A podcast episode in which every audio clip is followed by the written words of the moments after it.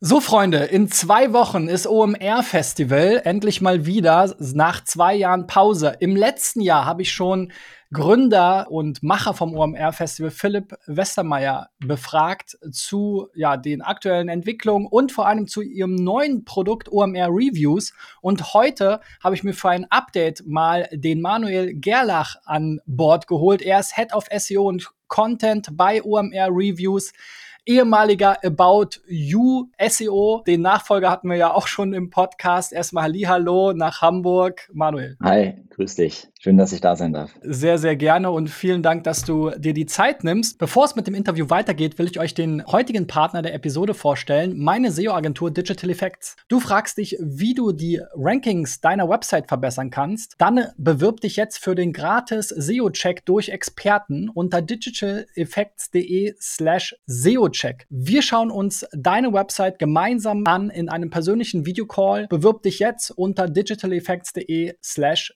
SEO-Check bei euch sind ja bestimmt turbulente Zeiten, wobei ich nicht weiß, ob ihr jetzt als SEO-Team in diesen ganzen äh, Festival-Stress auch so äh, krass eingebunden seid, aber sicherlich in, in gewisser Weise fokussiert sich wahrscheinlich in der Company alles auf das Festival gerade, oder? Äh, definitiv. Also vor allem die KollegInnen sind gerade ziemlich am, am Arbeiten und am Tun. Ähm, Klar, SEO-Team ist jetzt vielleicht nicht unmittelbar davon betroffen, aber ich bin ja auch für das Content-Team zuständig und da sind wir tatsächlich dann auch für die Inhalte, die wir auf dem OMR-Festival aus Reviews-Sicht produzieren, verantwortlich. Dementsprechend bin ich da auch ein bisschen involviert mhm. und man hilft sich natürlich auch bei den Kollegen aus. Wenn man seine Projekte depriorisieren kann, hilft man bei der Festival-Taskforce natürlich. Ja, du warst ja vier, viereinhalb Jahre bei About You, bist jetzt seit knapp einem Jahr oder etwas über einem Jahr ähm, bei OMR. Wenn man äh, sich das Ganze mal bei Sistrix anschaut oder auch einfach auf deinem LinkedIn-Profil, da, da, sieht man einen über 450 äh, Anstieg der Sichtbarkeit für OMR-Reviews. Auch die gesamte Domain äh,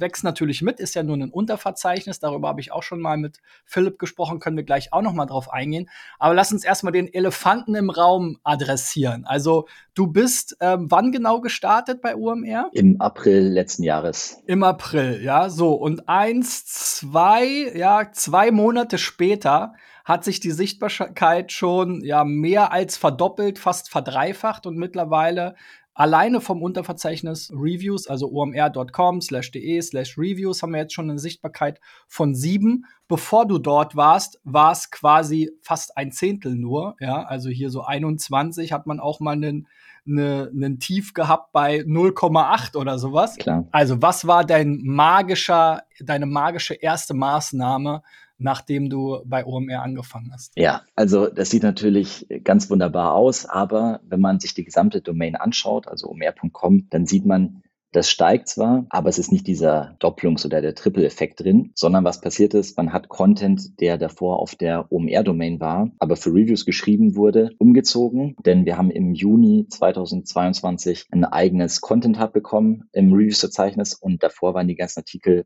im OMR-Blog, da dort aber eher so Marketing-News und coole Inhalte produziert wurden und unsere sehr toollastig, ein bisschen nerdiger waren, wollte man das trennen und dann hat man natürlich diesen großen Anstieg bei Reviews gesehen. Also es ist eine Kombination aus einem internen Umzug, aber natürlich haben wir viele Maßnahmen auch dann schon weiter umgesetzt. Also wir machen ja recht viel Content, aber auch technisches SEO und ähm, das im Zusammenspiel hat dann so einen Anstieg gebracht und man sieht ja auch, dass es seitdem weiter gestiegen ist. Also es ist ja nicht dann stagniert. Genau, und da sind da steckt ja jetzt schon was ganz spannend, also verschiedene spannende Sachen dahinter. Das eine ist ja, jetzt kann man sagen, ja, okay, jetzt wurde quasi von der linken Tasche in die rechte Tasche verschoben. Mhm. Aber warum macht man sowas? Also, wenn ich mir das jetzt angucke, dann denke ich mir so, okay, wir haben einige Erfahrungen auch damit gemacht, dass wenn wir eben gewisse Verzeichnisse mit gewissen Hauptprodukten, ja, mit mehr Content unterfüttern, dass dann eben auch quasi nicht nur der Longtail, den man über den Content auffüllt, sondern auch quasi der Shorthead, also die eigentlich spannenden Keywords, diese ganzen Software-Namen, sage ich mal, Brands und so weiter, die Review-Keywords, also die mehr transaktional oder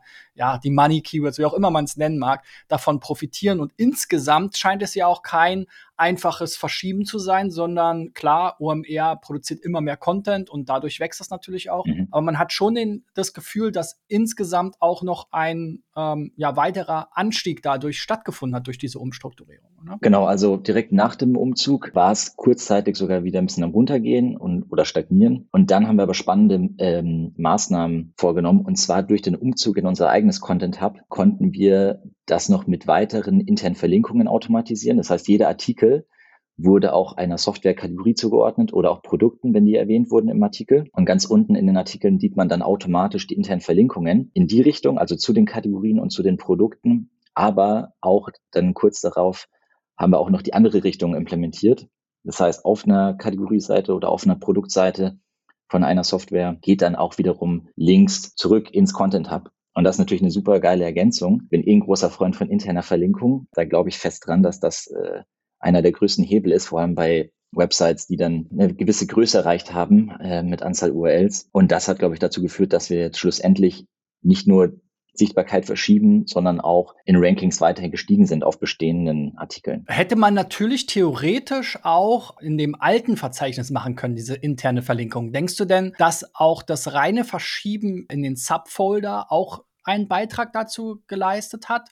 Oder würdest du sagen, wenn man jetzt einfach die gleichen internen Verlinkungsmaßnahmen gemacht hätte, hätte das den exakt gleichen Effekt gehabt? Das ist ja so eine, so eine spannende Diskussion. Da gab es ja mal auch diese, diese High-Performing Subdirectory äh, Auswertung? Also genau, meine persönliche Meinung dazu ist, dass die URL am Ende nur ein Identifier ist und es so gesehen eigentlich irrelevant ist, wie die URL heißt. Aber es wäre rein technisch bei uns gar nicht möglich gewesen, weil das verschiedene Systeme sind. Also wir haben da zwar eine Domain, aber es ist wirklich ein technisch sehr kompliziertes Konstrukt. Also bei Reviews arbeiten wir mit HighGraph im Daily, äh, also in der Redaktion äh, von OMR arbeiten die noch mit WordPress. Also dementsprechend wäre so eine automatische Verlinkung untereinander eh schwierig gewesen. Und es gäbe da dann noch, wenn ich mich recht erinnere, als es im alten System war, auch noch WordPress da wurden dann unten angezeigt, diese Artikel könnte ich auch interessieren und es war irgendwie so random, also nicht softwarebezogen, sondern dann andere Artikel aus dem Daily-Verzeichnis. Aber wenn man das theoretisch eliminieren würde, diese ganzen technischen Sachen, ist meine persönliche Meinung, dass es eigentlich egal sein müsste und dass das Verzeichnis jetzt nicht den größten Hebel hat.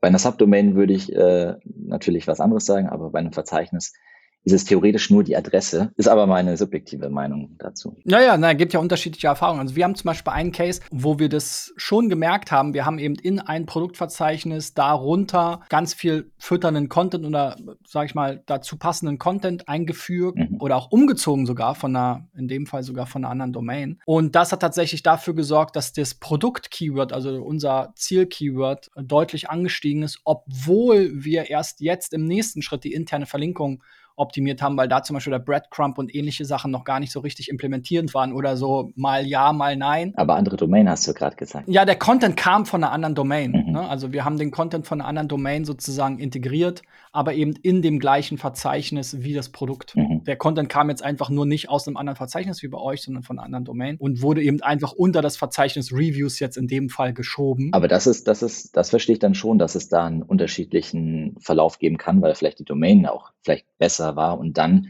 durch die Konsolidierung so ein Expertenstatus vielleicht entsteht. Ja. Da glaube ich äh, schon fest dran, dass das auf jeden Fall sinnvoll sein kann. Gehe ich voll mit. Ja, auf jeden Fall. Wir sind uns ja beide einig. Also interne Verlinkung spielt natürlich eine Riesenrolle und ist natürlich jetzt auch viel schlauer gelöst, als da irgendwelche random Blogbeiträge sozusagen oder Newsbeiträge zu haben. Ja. Was ja sehr interessant ist und das hatte Philipp auch schon, als ich ihn zu OMR Reviews und dem ja bis dahin auch schon recht guten Erfolg interviewt habe, vor knapp einem Jahr gesagt, dass das Produkt Reviews halt gerade online immer mehr Bedeutung einnehmen wird. Und wenn man jetzt halt guckt, ne, die gesamte Domain hat eine Sichtbarkeit von neun, ne, und das Verzeichnis äh, Reviews hat halt sieben. Das heißt, äh, was bleibt noch übrig, ne?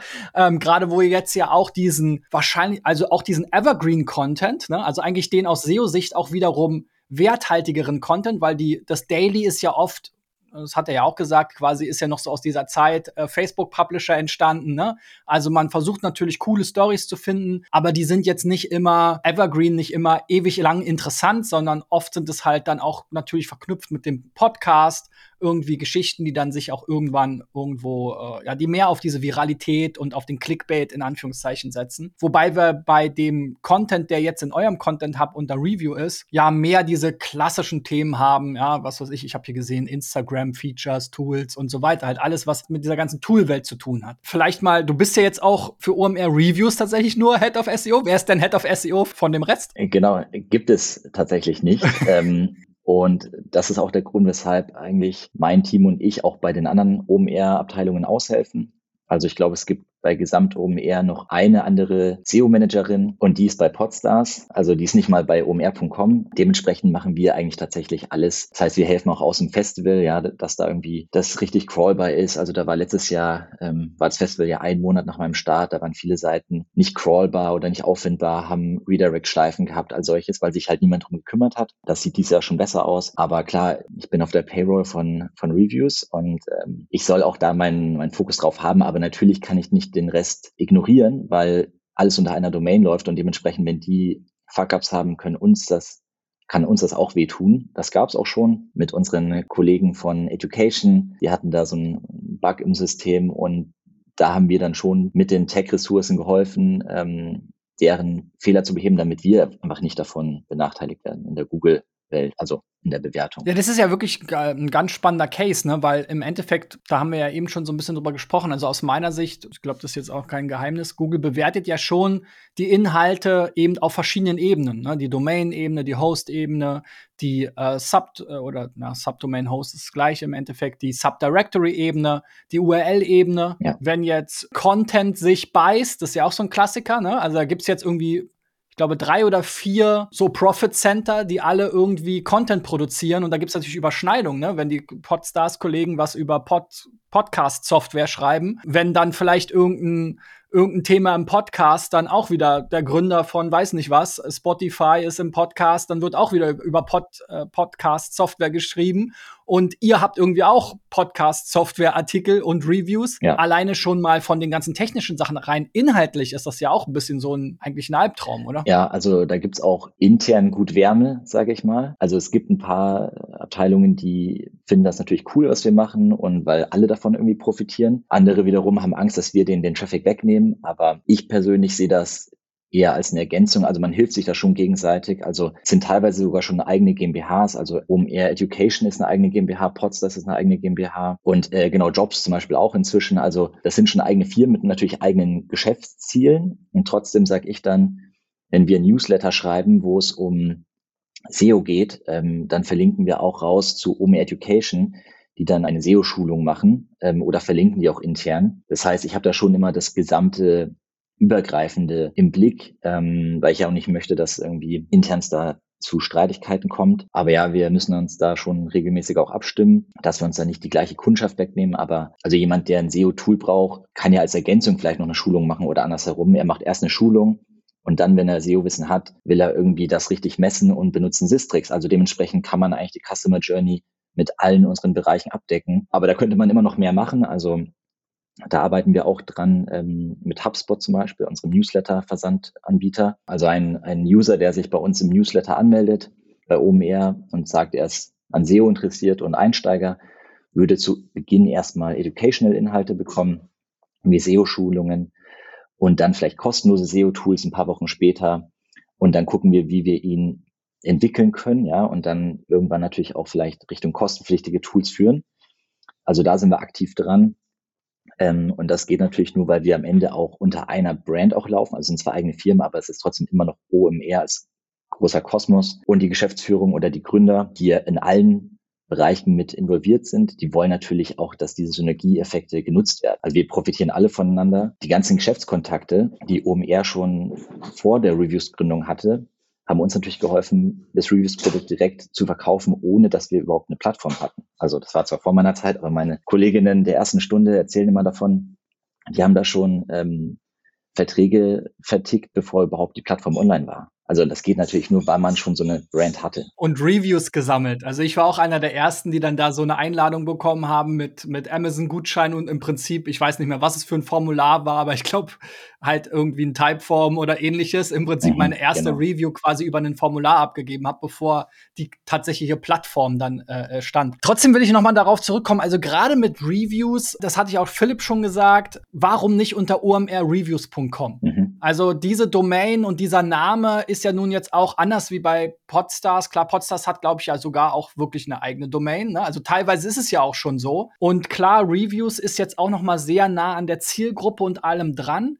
Aber ihr macht jetzt halt irgendwie SEO in so einem Mikrokosmos und auch von der URL-Struktur, auch wenn es jetzt vielleicht nicht super dramatisch ist, aber man, ne, man kommt ja immer tiefer, ne? DE, Reviews, Content Hub, dies, das, jenes. Und auch wenn ich jetzt auf DE slash Reviews bin, da komme ich ja im Prinzip auch in der Hauptnavigation, Layout und alles. Das ist ja wirklich ein komplett eigenständiger Auftritt da bin ich ja nicht mehr in der Navigation, wo ich jetzt einfach wieder zurückkomme zum, mhm. zum Festival. Bestimmt irgendwo, aber ich wüsste jetzt ehrlich gesagt gerade nicht wie. Ne? Ja. Also es ist schon eine komplett eigenständige Website, aber eben in so einem Subdirectory.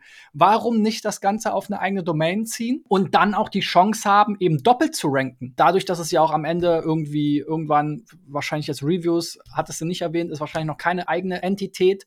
Aber das ist ja auch tendenziell auch eines der Businessmodelle, wo man auch sehen kann, aus den USA gibt es da die Stories mit G2 und wie sie alle heißen. Das ist ja ein komplettes eigenes, potenziell Venture backed Businessmodell, was hunderte Millionen mal wert sein kann. Und da ist ja eigentlich der ganze Kladderadatsch drumrum nett, aber fast wie so eine Bremse für das ganze Produkt. Und wie gesagt, man könnte gegebenenfalls eben zu äh, Podcast-Software mit der Re Reviews, mit der podstars.de und noch mit OMR Daily ranken, ähm, wenn man das eben auf verschiedene Domains verteilt. Weil Google möchte ja nicht so gerne mehrere Ergebnisse einer Domain zeigen, auch wenn sie es immer noch machen. Das, das stimmt. Da ist natürlich das Risiko, dass wenn man Content auf zwei verschiedene Domains also trennt, dass dann die neue Domain, die natürlich bei Null startet, ich sag mal so aus Backlink Perspektive vielleicht zu Beginn sehr viel schlechter performt. Und ich glaube, man hat einfach damit gestartet unter der omr.com-Domain, weil man noch nicht wusste, in welche Richtung das geht. Und jetzt, zweieinhalb Jahre später, könnte man natürlich solche Überlegungen anstellen, aber wüsste ich ehrlicherweise nicht, ob das gut wäre. Ähm, aus meiner Vergangenheit ähm, kenne ich mich Beispiele, wo tatsächlich so ein, ein Split schlecht war, beziehungsweise andersherum ein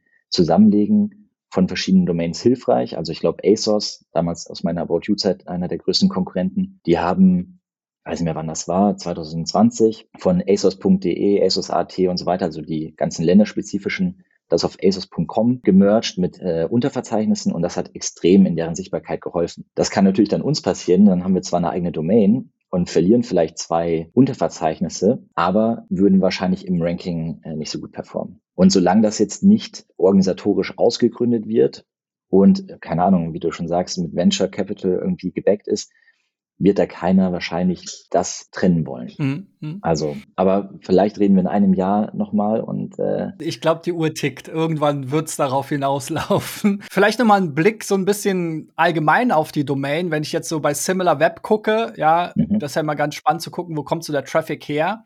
Ähm, und jetzt haben wir gesehen, die Sichtbarkeit, gerade durch Reviews, ist ja jetzt auch bei OMR mal gestiegen. Ne? Also das Daily hat mir jetzt schon, auch das Festival, das ist halt, hat zwar seine, seine steigende Markenbekanntheit und auch Traffic, aber war nie SEO optimiert. Ähm, sondern aus anderen Gesichtspunkten. Und mittlerweile ist es aber so, dass äh, jetzt zumindest SimilarWeb für omr.com anzeigt, dass 52% Organic Search Traffic ist und 41 oder 42 sind Direct, was natürlich für eine starke äh, Brand auch äh, spricht. Mhm. Und die ganzen anderen sind halt irgendwie unter ferner Liefen, ja, also irgendwie Social 2,8 Prozent, mhm. wo man jetzt noch sagen kann, okay, da ist früher der ganze Daily Traffic hergekommen. Das gibt's ja alles nicht mehr mit, mit Facebook sozusagen. Das heißt auch, die Bedeutung von SEO auch für die gesamte Domain ist doch enorm, mhm. trotz der Bekanntheit in der Branche. Und dieses Zerstreuen ähm, der SEO-Maßnahmen ähm, wird sich wahrscheinlich auch auf lange Sicht irgendwie als Problem herausstellen. Wir haben ja eben schon herausgefunden, okay, für Daily gibt's quasi gar kein SEO. Die Podstars haben ein SEO, Education und so weiter. Also die verschiedenen Units haben einen SEO oder manchmal auch nicht. Und jetzt hast du aber nicht nur drei SEOs, sondern wie groß ist dein Team? Genau, aktuell habe ich sechs Leute, also einschließlich mir, die für SEO arbeiten. Aber wenn man Content noch dazu zählt, also auch wirklich der, der im Content Hub ist, dann sind wir eher bei knapp zehn Leuten, weil das Content-Team, welches ich auch äh, fünf Monate nach meinem Wechsel zu OMR übernommen habe, da sind nochmal fünf Leute drin oder nee, sechs inzwischen und davon die Hälfte macht Content für SEO. So gesehen ähm, arbeiten da schon mindestens acht Leute tagtäglich dran und das nur für die für deutschen Content. Und das ist sehr gewachsen. Also ich kann noch mal die Zahlen ein bisschen genauer sagen. Also SEO macht bei Reviews tatsächlich eher 80 bis 90 Prozent des Traffics aus. Also diese 41 Prozent Direct ist halt auf Domain-Level und das natürlich das OMR-Festival oder die OMR-Brand, die natürlich stark zieht. Das ist als Brand-Traffic, aber wenn man jetzt zum Beispiel auch nur Non-Brand anschaut, dann macht das schon, also es ist ein Riesenanteil, den wir hier machen. Und das war auch damals der Grund, weshalb die gesagt haben, okay, wir wollen in SEO investieren. Da geht's richtig ab. Wir machen da zu wenig und äh, kam ja von About You als Head of SEO. Sagen wir so, ich habe jetzt kein schlechteres Angebot angenommen, als ich schon bei About You hatte. Ihnen war schon bewusst, dass die das, also dass es da ein langfristiges Investment geben soll. Die haben daran geglaubt, was halt richtig cool ist. Und jetzt ein Jahr später sieht man, okay, es hat was gebracht. Also Sichtbarkeit hochgegangen, aber auch Traffic ähm, vervielfacht, also korreliert ungefähr miteinander. Genau, also das, ich finde es ganz interessant, weil es ist jetzt eben genauso diese Zerreißprobe zwischen, okay, ihr seid jetzt eigentlich in OMR drin und eigentlich, wenn ich es jetzt, wenn ich es jetzt äh, mir so von außen anschaue, müsste man entweder OMR Reviews raustrennen und dann habt ihr euer Team und das arbeitet wirklich auf der omrreviews.com. Oder du müsstest eigentlich mit deinem Team hochrutschen und die Verantwortung für die ganze Domain bekommen und dann vielleicht die, die eine Kollegin äh, von Podstars noch mit reinnehmen und dann bist du quasi wie so eine Art Inhouse-Agentur. Das haben ja auch ganz viele Unternehmen, ähm, dass es dann verschiedene, na, ich denke da so an die, an, an die Sparkassen, ist jetzt ein witziges Beispiel, weil kaum vergleichbar eigentlich, aber da gibt's ja auch die verschiedenen Sparkassen und es gibt dann eben die Inhouse-Agentur, mit der die verschiedenen Sparkassen dann halt zusammenarbeiten können. Und so wäre es ja da eigentlich auch total sinnvoll zu sagen, okay, wir haben gemeinsame Ziele. Unser Ziel als SEO-Abteilung ist es, die OMR.com nach vorne zu bringen. Reviews ist ein großer Bestandteil, aber es gibt eben auch noch andere Familienmitglieder. Und je nachdem, in, an welcher Stelle der Journey der Nutzer ist, wird der Content dann allokiert äh, von dem gesamten Team. Mhm. Weil so entste entsteht ja jetzt auch ein Ungleichgewicht, weil euer Team ja einfach viel größer ist als alle anderen im, im Endeffekt. Ne? Also ich meine, es ist ein größeres Content Content-Team als für OMR Daily, ja. was das eigentliche Flagship-Produkt äh, ist. Ich glaube, der Unterschied ist noch, dass unser Geschäftsmodell bei OMR Reviews einfach von SEO davon profitiert und abhängig ist und die anderen ihren Traffic eigentlich aus anderen Quellen beziehen. Also die OMR Education, die Webinare und Schulungen werden sehr viel über Social Media tatsächlich beworben oder auch Bestandskunden, die einfach sagen, hey, ich hatte da ein cool, coole Schulung zehn Wochen, ich mache die nächste direkt. So machen die eigentlich ihr Business. Und wir sagen halt, okay, wir wollen diesen ganzen wertvollen Traffic, weil dieser Software-Traffic ist viel höher bepreist im CPC. Da reden wir jetzt nicht von, von 50 Cent für einen Klick, sondern je nachdem, welche Software wir da haben, irgendwie 20 Euro für einen CPC. Und dementsprechend ist dort SEO-Traffic viel wertvoller und ähm, das Invest ist, will man dort machen. Und deswegen sind wir vielleicht noch direkt bei Reviews aufgehangen, aber ich sehe das auch, dass wir natürlich alles im Überblick haben sollten, tun wir auch schon jetzt, aber natürlich nur mit irgendwie ein paar Prozent unserer Ressourcen. Und am Ende ist es natürlich eine Entscheidung, die muss von oben kommen, ob sie sagen, okay, wir wollen das jetzt, Manuel und Team rückt eine Ebene höher und ähm, macht dann SEO für Gesamt-OMR offiziell, also so wie es jetzt vielleicht ein bisschen inoffiziell ist, dann richtig. Aber wir würden wahrscheinlich auch dann den Fokus immer noch auf Reviews setzen, weil da einfach das SEO-Gold zu holen ist. Aber es ist ja halt wirklich ganz, ganz interessant, ne? weil wie gesagt, Podstars hat seine eigene Domain, mhm. Education ist eine Subdomain, Reviews ist ein Subfolder, ne? also man merkt schon so, äh, da brauchst mal eine gemeinsame Steuerung oder eine gemeinsame Führung, weil das Reviews-Produkt ja schon am, auch am nächsten dran ist eigentlich an dem Festival-Produkt oder an mhm. der Messe, ähnliche Zielgruppe, Leute, die eigentlich Dienstleister oder, oder Tools oder ähnliches suchen. Ne? Das, das ist sozusagen eigentlich fast noch die nächste Frage. Ähm, Gibt es eigentlich auch so eine Art Dienstleisterverzeichnis schon? Also Jobs gibt's ja.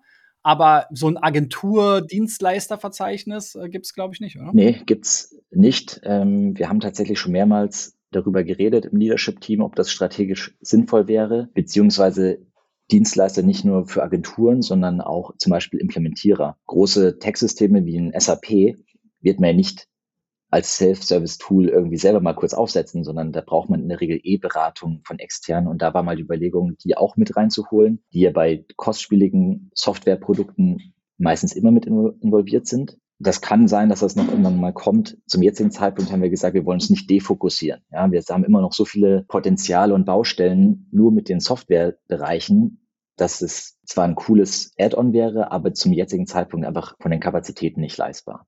Aber ja, wir haben das im Hinterkopf. Kann sein, dass das, das vielleicht so in zwei, drei Jahren, dass wir das dann parallel mit aufbauen, ähm, einfach als Ergänzung. Aber es ist gerade nicht auf der priorisierten Liste. Jetzt seid ihr ja in Deutschland mit dem Produkt schon relativ, ja, nicht ganz allein. Klar, es gibt auch die, die amerikanischen Ableger sozusagen. Das, wenn ich nach gewisser Software suche, dann finde ich natürlich auch andere Review-Plattformen. Ähm, wen würdest du denn als Wettbewerber im deutschen Markt sehen und wie sehen denn die internationalen Ambitionen aus? Das ist ja beim Festival auch immer das Gleiche so, ne? Also das Festival hat ja schon eine deutlich größere, gerade in Europa, auch eine deutlich größere Sendekraft, auch ich weiß jetzt nicht, wie die Teilnehmerzahlen sind, es wird schon größtenteils deutsch sein, aber ähm, Speaker und auch gewisse Teilnehmer werden sicherlich auch äh, Anteile werden auch aus, aus dem europäischen Ausland kommen. Und gerade für das, für das Produkt gäbe es ja jetzt auch im gesamten europäischen Markt ein großes Potenzial. Zum ersten Punkt, also Wettbewerber innerhalb von Deutschland sind äh, Capterra, die zumindest einen deutschsprachigen Inhalt auch haben und dementsprechend Deutschland auch gut ranken. Ich glaube, die Domain liegt so bei elf Punkten. Da bin ich aber zuversichtlich, dass wir die in ein paar Monaten oder vielleicht in einem Jahr auch äh, überholen werden. G2 ist tatsächlich auf dem deutschen Markt zumindest aus SEO-Perspektive nicht relevant. Und dann hat man noch die kleineren kleineren, aber die lokalen Player OMT zum Beispiel, die auch fast zeitgleich mit OMR ein Bewertungs- und Review-Produkt aufgebaut haben. Sonst gibt es noch weitere neue, aber aus unserer Sicht jetzt erstmal nicht so nennenswert. Ähm, aber das Produkt an sich ist witzig, dass das irgendwie oftmals so ist, wenn einer das startet, dann fangen das ganz viele an, weil sie plötzlich alle diesen, diesen Mehrwert sehen, wenn sie sowas ähnliches wie unser Festival haben. Und es geht, dreht sich ja auch andersrum. Ne? Ich glaube, äh, Philipp hat ja auch schon mal erzählt, ich glaube, G2 hat jetzt auch eine Konferenz gestartet in den USA. Ne? Also geht ja in, in, in alle Richtungen. Ne? Genau. Ähm, und zu der zweiten Frage mit Internationalisierung. Also ich kam ja von About You und ich dachte auch, dass sie mich deswegen abwerben, weil ich bei About You von deutschsprachig auf 26 Länder mit internationalisiert habe. Das war auch im Gespräch bei den Forschungsgesprächen damals. Wir haben uns aber derzeit genauso wie mit dem Agenturprodukt dafür entschlossen, erstmal nur deutschsprachig zu bleiben einfach um den Fokus zu bewahren. Ich persönlich ja, finde es ein bisschen schade, ähm, weil vor allem das auf Englisch einmal zu bringen, ist eigentlich mit vielen Übersetzungstools oder auch mit Automatisierung wahrscheinlich mit wenig Aufwand möglich. Also jetzt mal Content Hub ausgeschlossen, weil dann natürlich händisch geschriebener Content, den automatisch übersetzen, wäre jetzt vielleicht nicht der richtige Weg, aber alles, was so systematisch, strukturell Produkte, Kategorien, das kann man ja leicht übersetzen. Selbst wenn man es nur im deutschen Markt sehen würde, wenn man in Berlin unterwegs ist, dann spricht kaum noch einer Deutsch, also in der Startup-Szene oder auch beim Weggehen in den Bars. Allein für diese, ich weiß nicht, zehn Prozent, die innerhalb von Deutschland Englisch sprechen, wäre das ja auch schon eine Bereicherung. Die können aktuell mit unserem Produkt nur begrenzt was anfangen, wenn sie den Inhalt nicht verstehen. Und deswegen kämpfe ich da auch weiterhin für intern. Und da gibt es so zwei Lager, die einen sagen, nee, lass erstmal das, was wir haben, verbessern. Und dann gibt es die anderen, die sagen, ja, da gibt es einen Hebel. Das, das ist noch nicht final entschieden. Äh, ich bin auf jeden Fall Team international, bin da aber auch eher der Meinung, dass, äh, dass wir das in den nächsten Monaten oder Jahren noch äh, auf Englisch zumindest mal ausrollen. Und dann wird es ja auch wieder spannend mit der URL-Struktur, ne? Ja. Also, weil dann bist du bist, jetzt ist das ganze Reviews-Produkt ja in dem DE-Verzeichnis. Klar, jetzt kann man sagen, es gibt wahrscheinlich auch ein EN oder was mhm, schon für schon, das ja. Festival und ja. dann macht man da Reviews. Oh, richtig. Äh, wäre jetzt in deiner Theorie wahrscheinlich gar nicht so dramatisch. Ich fände es schon merkwürdig. Also ähm, es müsste dann mindestens slash, also es müsste dann mindestens omr.com slash reviews sein und dann DEEN. Genau. Ähm, oder halt doch die, die, die eigene Domain, ne? Ich glaube, ich glaub, spätestens dann kann man auch so strukturelle Änderungen nochmal hinterfragen und wirklich versuchen, mal von Null an alles richtig geil aufzubauen. Da bin ich auch ein großer Fan von, aber man würde wahrscheinlich auch erstmal mit slash en Reviews starten. Ist natürlich dann für die Auswertung nicht so geil, dass man dann in Sistrix zum Beispiel zwei verschiedene Verzeichnisse tracken muss und so weiter. Aber ja, Luxusproblem. Was noch ein Thema ist, was ich spannend finde, ich sag mal, ein großer Teil von Sichtbarkeit auch in der Zukunft wird ja auch über die fremden Brands von den verschiedenen, wie nennt ihr das, Vendoren äh, sein. Ja, genau. Wie siehst du das denn da? Also da sieht man ja ganz oft dann, also ist ja klar, wenn jetzt jemand nach, äh, keine Ahnung was, Kategorie plus Review oder Tool plus Review sucht, dann ist das ja das, wo man dann auch den Traffic äh, sinnvollerweise abgreifen würde. Wenn jetzt aber ein, einer nur nach irgendwie ähm, ja, Toolname sucht, wird es ja auch irgendwie Rankings geben? Siehst du, dass da in dem Review-Bereich die Click-Through-Rates höher sind oder ist das, sind das eigentlich nur Keywords, bei denen man schöne Sichtbarkeitspunkte sammelt? Aber am Ende, weil es eben eine Brand Search ist, eine Navigational Search, wo dann die Leute eben keine Ahnung zu ihrem Newsletter-Tool hinwollen, ähm, am Ende gar keinen Traffic. Nee, hast du vollkommen recht. Ich glaube, das kann man businessweit übertragen. Gleiches Spiel damals bei About mit wenn jemand Tommy Hilfiger sucht, selbst auf Position 2 hat man vielleicht ein Prozent des Traffics abbekommen. Und das ist bei uns jetzt nicht anders. Also ja, es bringt viele Impressions, viel Sichtbarkeit. Das ist trotzdem ein bisschen höher als jetzt vielleicht im Modebereich oder in anderen Branchen. Denn es gibt schon noch Leute, die informieren sich zu einer Software. Also Teil von diesem Traffic ist nicht nur navigational, sondern auch wirklich informational. Aber es ist trotzdem eher im niedrigen einstelligen Prozentbereich. Also selbst in guten Positionen geht wahrscheinlich 90 Prozent auf Platz eins, was dann meistens die Marke selber ist, äh, der Vendor. Die darunter liegenden kriegen vielleicht noch äh, kumuliert 10 Prozent vom Rest ab. Ähm, aber ja, es ist deswegen auch nicht unser Fokus, sondern eher, wie du schon selber gesagt hast, irgendwie in Kombination mit anderen ähm, Begriffen. Ganz klassisch natürlich Bewertung. Wir haben aber inzwischen auch eigene Unterseiten, zum Beispiel mit Preisen, also Leute, die sich über die Kosten und Preise von Software informieren wollen, die werden bei uns jetzt auch schon mit abgegriffen. Zukünftig vielleicht noch sowas wie Features, ja, dass man da eher ins Longtail in Kombination mit den Toolnamen geht. Und das sind natürlich dann schon wiederum welche, wo eine ganz andere, ganz andere Klickverhalten sind.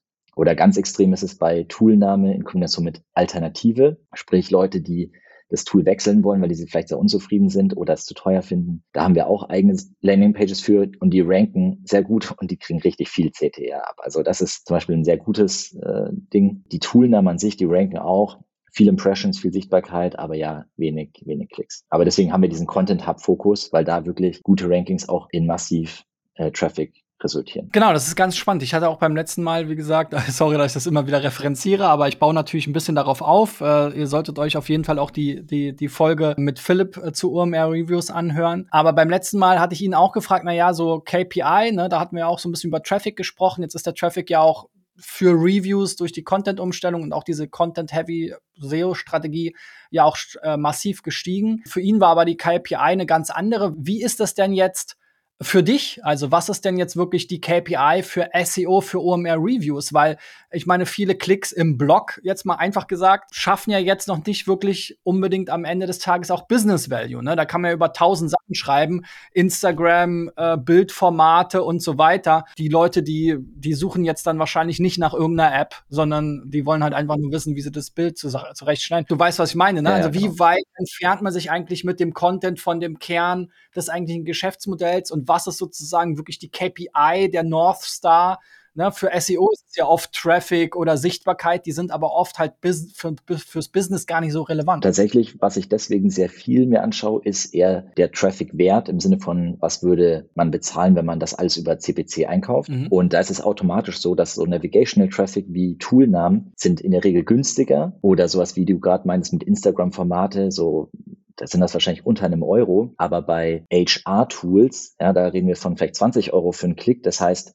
wenn ich mir diese Zahlen anschaue, dann habe ich automatisch eine Bewertung drin, was ist eigentlich mein Traffic wert. Also es gibt auch in Sistrix ähm, diese Übersicht mit dieser Traffic-Schätzung, die ist zwar ein bisschen zu optimistisch angelegt. Und wenn man sich dann anschaut, wir haben da mit sieben Punkten irgendwie aktuell eine Schätzung von drei Millionen Traffic-Wert. Und dann gibt's, ich habe gestern, glaube ich, geschaut bei About You, 110 Sichtbarkeitspunkte und haben in Anführungsstrichen nur einen Wert von 12 Millionen. Also wir sind mit einem Bruchteil der Sichtbarkeit ein Viertel des Traffic-Werts. Und ich glaube, wenn man sich das anschaut, dann merkt man oder dann, dann bekommt man ein Gefühl, was, was wertvoll ist. Und wir nehmen natürlich aber auch die entfernten Keywords mit, aber da ist halt dann auch automatisch der CPC geringer. Und das ist natürlich nur der Traffic und Traffic-Wert. Und das wäre eigentlich zu wenig, um das als Wert zu nehmen. Was wir deswegen gucken, okay, wie können wir diesen Traffic eigentlich noch veredeln? Also wir sammeln den natürlich ein, sparen uns da schon mal ein paar Euro für einen Klick und dann versuchen wir natürlich aus dem Content Hub den Traffic aber rüberzugeben in den Softwarebereich. Das ist nämlich auch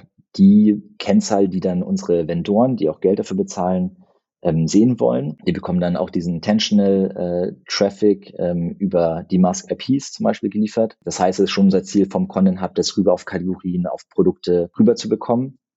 Und wenn das noch sehr weit entfernt ist, dass wir da halt erstmal von einem Content Hub Artikel auf den nächsten und dann so die Customer Journey vielleicht entlang gehen. Natürlich kann es nicht von Upper Funnel direkt in Transactional runterkommen, gegebenenfalls auf dem Weg über Newsletter einsammeln. Also Und das ist ganz cool, dadurch, dass wir da jetzt auch mehrere MitarbeiterInnen haben äh, im SEO und Content-Team, die auch zum Beispiel den Newsletter äh, mitpflegen, können wir das ganzheitlich irgendwie auch betrachten. Content, der sehr upper funnel ist, dann vielleicht tiefer führen, vielleicht erstmal Newsletter schicken, dann über Newsletter wieder zurückkommen und dann irgendwann Richtung Transaction, die ja nicht bei uns direkt stattfindet auf der Plattform, aber hoffentlich dann nach einem Clickout bei dem Vendoren. Genau, also deswegen nehmen wir eigentlich alles mit, aber klar, am Ende ist es dann der, einerseits, wie viel Ad-Traffic haben wir und wie viel internen Traffic können wir weiterleiten auf die relevanten Seiten. Das gucken wir uns sehr stark an. Ja, also es bleibt bei dieser North Star Metric äh, sozusagen die identifizierten Unternehmen auf den, so auf den Vendoren-Profilen. Das ist quasi der Werttreiber. Für die meisten Vendoren ja. Also es hängt natürlich auch ganz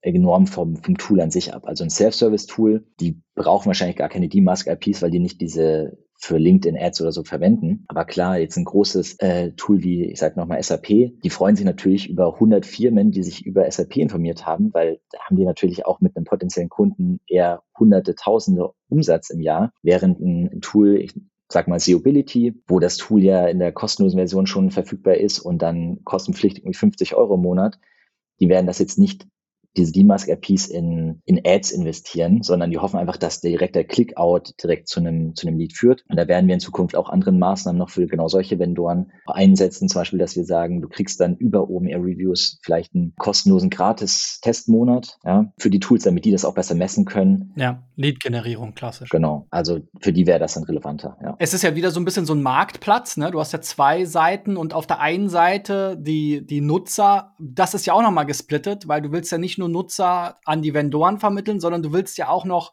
Reviews haben. Ja. Ähm, kann denn SEO darauf überhaupt einzahlen? Weil jemand, der jetzt nach einer Newsletter-Software sucht, der schreibt ja jetzt Vielleicht schreibt er, vielleicht schreibt er eine Review über seine alte, dann aber tendenziell eher eine schlechte, ja. was er auch nicht unbedingt haben wollt. Wie kann SEO für mehr Reviews sorgen? Da gibt es verschiedene Wege. Zum einen bespielen wir natürlich die Leute, die eh in unseren Newsletterlisten drin sind, mit Informationen, hey, schreib jetzt eine Review, bekommst du 10 Euro Amazon-Gutschein oder wir hatten jetzt kurz vor dem Festival eine Aktion, schreibe 10 Reviews, bekommst du ein gratis Ticket. Also das ist natürlich auch sehr erfolgreich gewesen. Das haben ganz viele Leute gemacht, weil, musst du dir vorstellen, 10 Bewertung schreiben, 400 Euro in Warenwert die einsparen. Das ist mega gelaufen, die Aktion. Also das ist eine Möglichkeit. Und SEO kann man eigentlich nur mit ein bisschen fishy Aktion machen. Da hatte ich schon mal eine Idee und zwar Toolname und dann Beschwerde oder Toolname Support. Kündigung. Kündigung, genau. Da, wo viele Leute irgendwie sich wahrscheinlich über einen aktuellen Vendoren aufregen und sich beschweren, die wären vielleicht eher bereit, quasi eine Bewertung, eine schlechte Bewertung in dem Fall dann abzugeben, was aber auch manchmal gar nicht so verkehrt ist. Also wir tun uns tatsächlich schwieriger, schlechte Bewertungen einzusammeln, weil natürlich die Vendoren auch in ihren Kundendatenbanken eher die guten Kunden zu uns schicken. Und ich persönlich fände unsere Plattform noch besser, wenn wir auch vier, drei, zwei und ein Sterne Bewertungen einsammeln würden. Also, dass es irgendwie ausgeglichen ist und weil ich kann aus einer Drei-Sterne-Bewertung manchmal mehr rauslesen als aus einer Fünf- oder einer Ein-Sterne-Bewertung. Also Fünfer sind meistens die Hardcore-Fans oder die Freunde von irgendwelchen Firmen. Die Einstellen sind meistens die Konkurrenten oder die, die total schlechte Bewertungen haben und eigentlich die besten Bewertungen, für mich persönlich auch auf Amazon, ich gucke mir mal zwei, drei und vier an und gucke mir an, okay, warum ist es nicht das Beste und warum ist es aber auch nicht das Schlechteste. Mehr von denen einzusammeln wäre eigentlich, glaube ich, super sinnvoll. Wobei natürlich unsere Vendoren, die Geld bezahlen, da nicht so cool fänden, wenn wir aktiv schlechte Bewertungen für die einsammeln. Aber eigentlich wäre das der einzige ähm, oder der mir jetzt gerade einfällt, Weg, um auch SEO-mäßig das zu nutzen, weil sonst ist es tatsächlich sehr schwer. Ja, ich meine, das gehört ja zum Produkt dazu. Wenn ich jetzt da sehe 20 5-Sterne-Bewertungen, dann denke ich halt auch, hm, das kann ja nicht so richtig stimmen. Mhm. Ich glaube, eine schlechte Bewertung, klar, wie du gesagt hast, ein Stern, das sind dann meist halt die, die ganz schlechten. Deswegen ist wahrscheinlich Beschwerde auch schwierig, wenn man dann da wirklich so diese Trolle bekommt oder die, die gerade ganz schlecht drauf sind. Aber ich glaube, es kann ja auch einen großen Mehrwert bieten für beide Parteien, wenn man das dann auch noch mit den Account-Daten, also ihr habt ja auch Informationen, wer macht diese Bewertung? Ist das jetzt jemand in einer Agentur, mhm. die klein ist oder in einem Enterprise? Ist das ein Enterprise-Kunde? Und dann kann man ja auch sagen, also ich glaube, das ist so das Wichtigste, wo man auch das Produkt weiterentwickeln kann, dass man halt auch sagen kann, für wen ist das Produkt besonders gut geeignet und für wen nicht. Und das hilft ja auch dem Vendoren, weil was will der Kunden auf Teufel komm raus gewinnen, die dann am Ende mit seinem Produkt aber nicht happy werden und dann am Ende ihm eher wieder auch schaden, churnen, eine schlechte Bewertung schreiben und so weiter. Also insofern finde ich auch immer diese reinen fünf Sterne, äh, dies, das und dann vielleicht noch kategorisiert, ist schon mal ein guter Schritt. Aber gerade in diesem Bereich wo ähm, es ja so facettenreich ist, würde es mich viel mehr interessieren, die Persona zu kategorisieren. Okay, das ist ein Agenturkunde, das ist ein Inhouse-Kunde, das ist ein Enterprise-Kunde, das ist ein Small-Business-Kunde. Und unter Small-Business-Kunden, da haben wir 20 5-Sterne-Bewertungen gehabt, aber eben bei, keine Ahnung, oder umgekehrt, bei Enterprise 20 5-Sterne-Bewertungen, aber bei Small Business, die haben sich alle über den Preis beschwert oder was weiß ich was, ne? Genau. Das wäre eigentlich der größte Mehrwert, den ich da sehe. Genau. Zum Teil geben wir das auch schon im Frontend aus. Kannst du sogar schon teilweise sehen. Braucht man natürlich auch viele Bewertungen für. Genau. Und diese kleinen Subgruppen, die machen natürlich nur dann Sinn, wenn man eben viele Bewertungen hat. Genau, aber ich glaube, Unternehmensgröße ist eh schon angegeben und wir sammeln natürlich auch im Background mehr Daten, um da auch in Zukunft eine bessere Filterbarkeit der Reviews zu gewährleisten. Da sind wir auch stark dran, auch